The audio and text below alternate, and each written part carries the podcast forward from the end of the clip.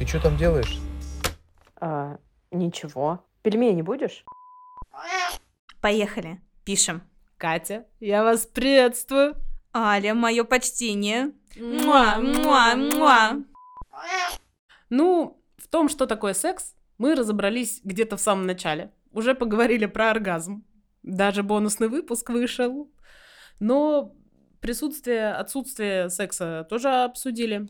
Мне кажется, тема присутствия и отсутствия – это наша центральная тема подкаста.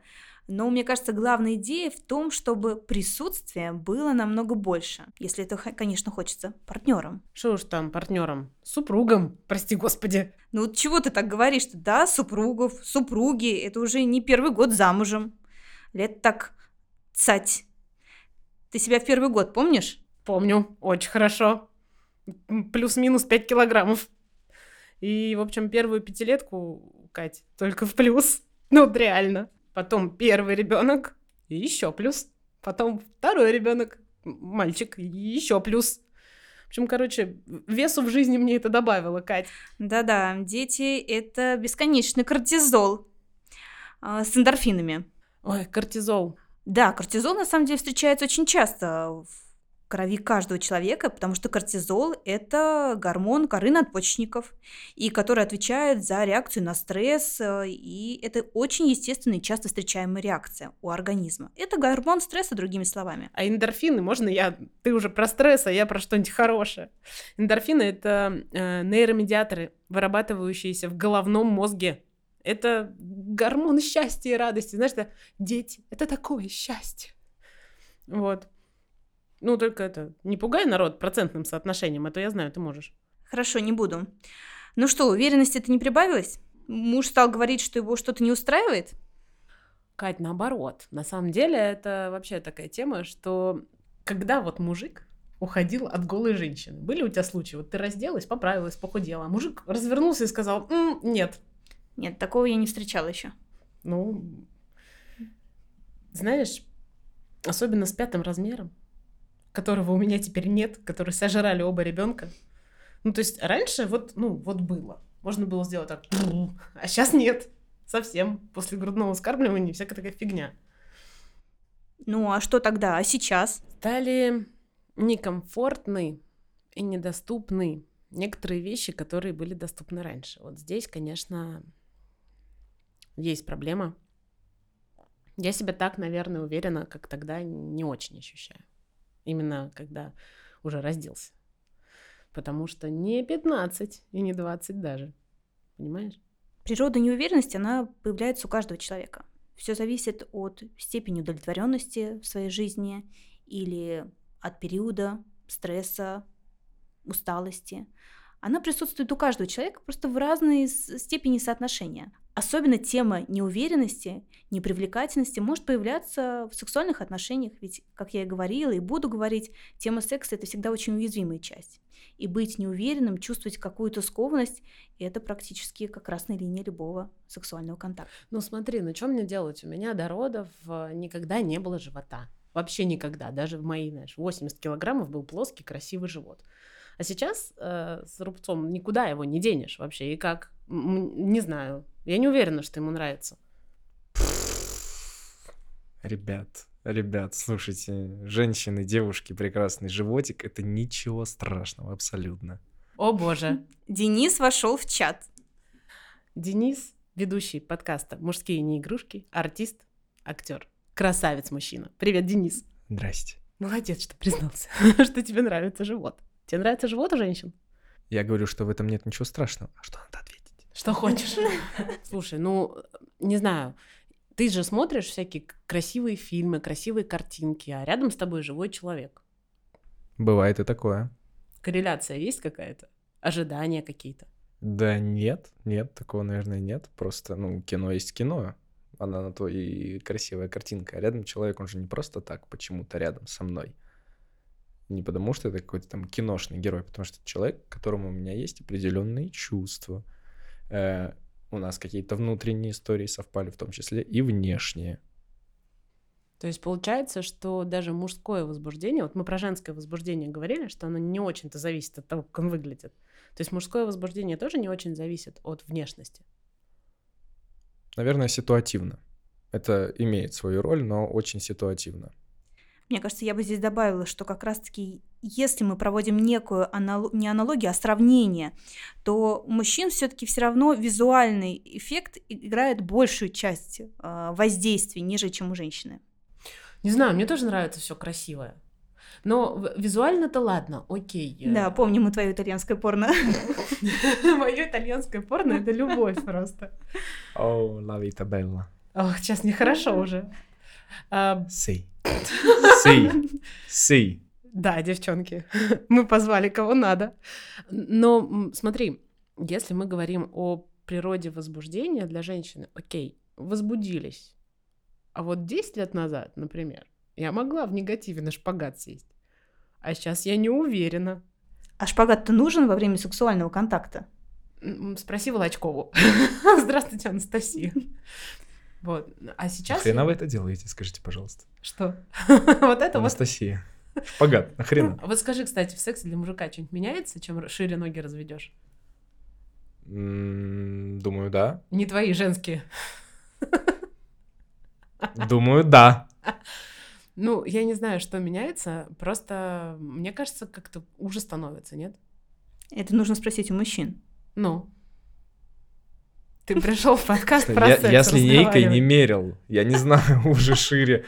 А Оно просто по-другому, по ощущениям это по-другому. Это по-другому. Ну, можно по-другому, это мы тоже знаем. И нужно по-другому. Мне кажется, это как раз-таки важный такой комментарий, важный комментарий. Когда мы говорим по-другому, это ключевой момент, как можно в сексуальных отношениях разнообразить свою жизнь. Не надо стремиться к какому-то шпагату или виртуозным маневрам, идеальному животу. Важно акцентировать внимание, что можно по-другому найти удовольствие в паре.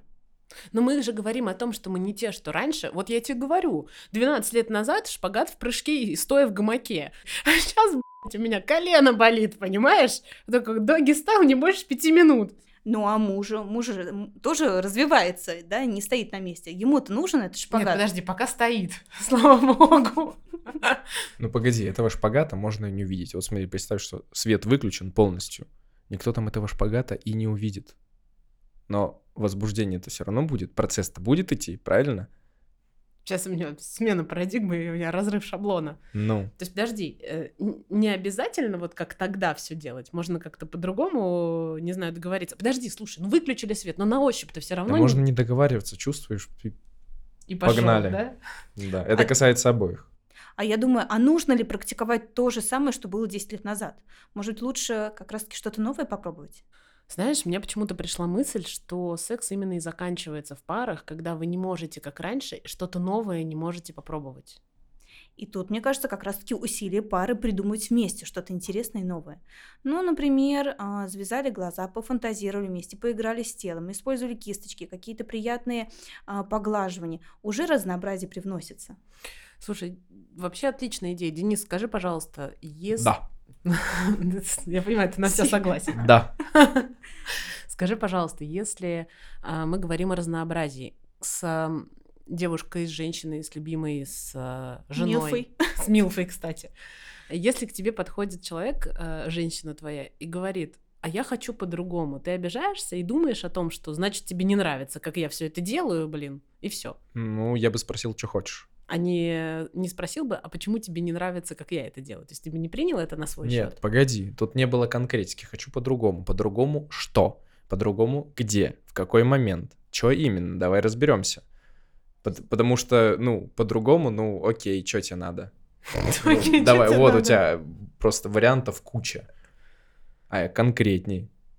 А, то есть что именно? Девочки, очень важно. Надо говорить конкретно, что ты хочешь. Нам надо говорить конкретно. Нам Подальше. прям... Так, мне, пожалуйста, три поглаживания справа, одно поперек, да, и вот тут еще пальчиком надави. Вот так? Двумя. Двумя, ладно. Так надо? Можно, да, список написать. Списками. Ладно, это, конечно, шутки шутками, но нет, вы скажите, что вы хотите попробовать. Вот она, вы говорите, хочу по-другому. По-другому как? Вот что именно хочешь? Вот, э, чтобы вот здесь э, вот так вот рукой провести? Окей, я проведу здесь рукой. Что еще хочешь? Вот так вот, ладно, давай, давай пробовать. Где-то что-то у меня же тоже фантазия на месте не стоит. Что-то родится от этого, правильно? Здесь, на самом деле, я согласна с Денисом, а, потому что мы же все говорим на разном языке. Даже какие бы близкие мы не были, мы в понятии «хочу по-другому» один вкладывает «хочу позу сменить», а другой говорит «хочу другие ощущения, игрушки добавить». Поэтому я здесь согласна, но нужно прояснять, как по-другому. То есть мы не, то есть мы не те, что раньше. У меня там некомфортно, грубо говоря, из-за колена. Я не могу в этом признаться, потому что не хочу показаться бабкой 35-летней. А в итоге просто надо сказать, э, давай по-другому, а ты как на это отреагируешь, если э, ты говоришь, да, покажи, окей, у тебя не упадет, если я тебе буду показывать по точкам, вот мне вот сюда, вот сюда и списком еще. У меня от списка, наверное, упадет. Нет, ну давай не утрировать как бы. Если мы составим список из 200 пунктов, то что я все эти 10 лет делал, тогда мне скажите, пожалуйста. Но я еще подумала, можно ведь это обыграть очень вкусно, устроить квест по своему телу правильно нашел нужную точку, у тебя что-то будет. Ты опять про свои секс-игрушки. Ну, не обязательно, можем к минету перейти. Давайте перейдем к минету. Давайте. Прямо здесь. Слушай, давайте перейдем к минету. Опять же, челюсть не та, что-то не так. Надо тоже спрашивать или говорить. Вот, например, если... Да вообще надо разговаривать. Надо разговаривать. До, в процессе, после надо разговаривать. Твоя работа разговаривать. Не все мужики могут разговаривать. Вот как на, на кривой козе подъехать к мужику и сказать, э, что и как ты хочешь, если он, в принципе, бурчит в основном про себя? Ну, слушайте, если вы знаете человека определенное количество лет, то подход тоже можно найти. Если вы знаете, что если к нему подойти с претензией, это будет не работать, он станет в определенную позу, скажет, нет, вообще со мной не разговаривай, я тебя не слышу, понятно, что так делать не нужно. Ну или можем отслеживать реакцию партнера. Мы же замечаем, когда ему нравится больше, то есть учащается сердцебиение, дыхание. Мы не можем это проигнорировать. Мы можем партнеру также, ну как-то нам демонстрировать это звуками, что ему это нравится. Слушай, мне кажется, у нас с тобой офигенный шанс. Мы с тобой все говорим, что я говорю, что мне что-то в себе там не нравится. А у мужчин такое бывает, что через какое-то время ты замечаешь, что что-то тебе в себе не нравится, и начинаешь от этого комплексовать. Ну, наверное, да. Я не комплексую. Посмотрим. Ты молодец просто. ну, я думаю, да, конечно, да, да, да. Я думаю, это определенно, конечно, да. И ты тоже подойдешь об этом легко скажешь? Нет. Мне кажется, мужчина будет всячески пытаться это компенсировать. Не скрыть, а компенсировать. Чтобы это было незаметно. Пока я с этим сам что-то не сделаю, если это уже непоправимо, то, ну, блин, придется компенсировать долго. Ну, или мы смотрим, как давно пара существует вместе. То есть, если мы берем пару, которая два года, ну, даже если семь лет, может быть, уровень доверия еще не настолько, чтобы открыться и показать все свои недостатки. Ну, не все, но хотя бы большинство.